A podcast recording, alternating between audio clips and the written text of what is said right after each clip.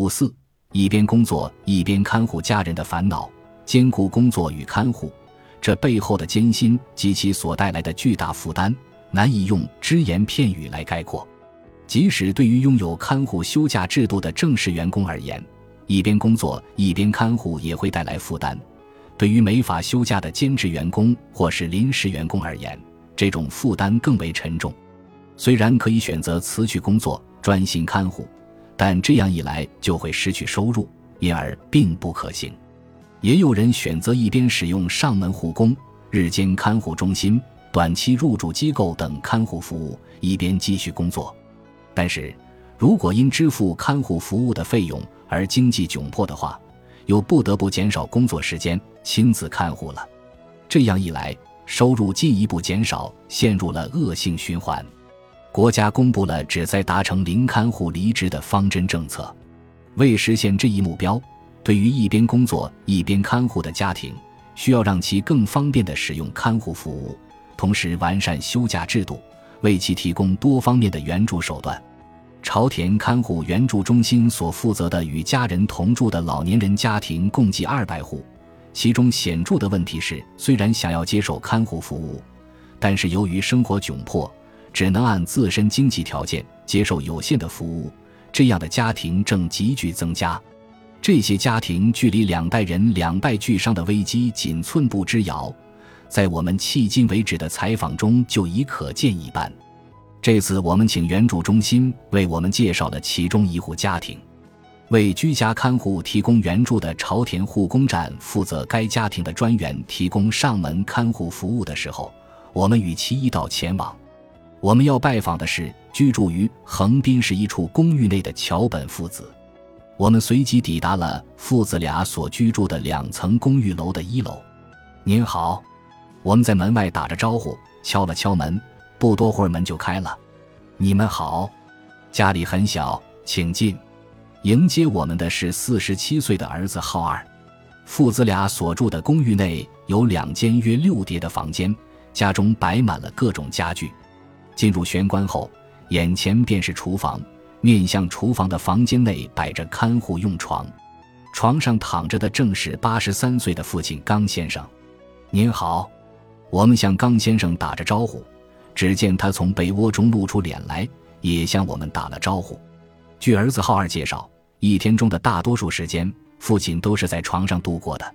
在共分为五级的需要护理程度分级中，刚先生属于程度较重的第三位护理三级。刚先生能够依靠支撑站立，也可以完成独自上厕所等动作，但像购物之类需要独自外出的行动，他就做不到了。洗浴、准备餐食等生活上的事，他也没法一个人完成。在被家具填满的家中，唯一的空隙便是刚先生看护床边的空间。此处好不容易能容得二人坐下身来，我们与浩二面对面坐着，询问起他的生活。一边看护一边工作的生活很辛苦吧？经济上的问题是最严峻的。我出门工作的时候，因为担心父亲。也想把他送到日间看护中心去，或是增加护工上门帮忙照顾的时间，但我没办法支付更多的费用了。我也可以辞去工作，亲自照顾父亲，但是这样一来的话，连生活都没法维持了。浩二是警卫公司的合同工，虽然公司有看护休假制度，但是休假的话收入就会减少，所以他没法请假。警卫的工作时间并不规律，经常会有值班。夜班或是出差，有时不得不让父亲长时间独自在家。有一次我值班不在家的时候，父亲在去卫生间的途中倒在了走廊上。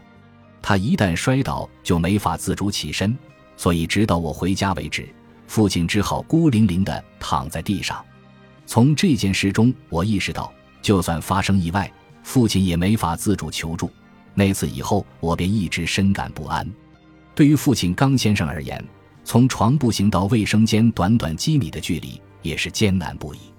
从床上坐起身后，他需要倚靠着床栏站立，随后两手扶着墙，慢慢地移动到卫生间。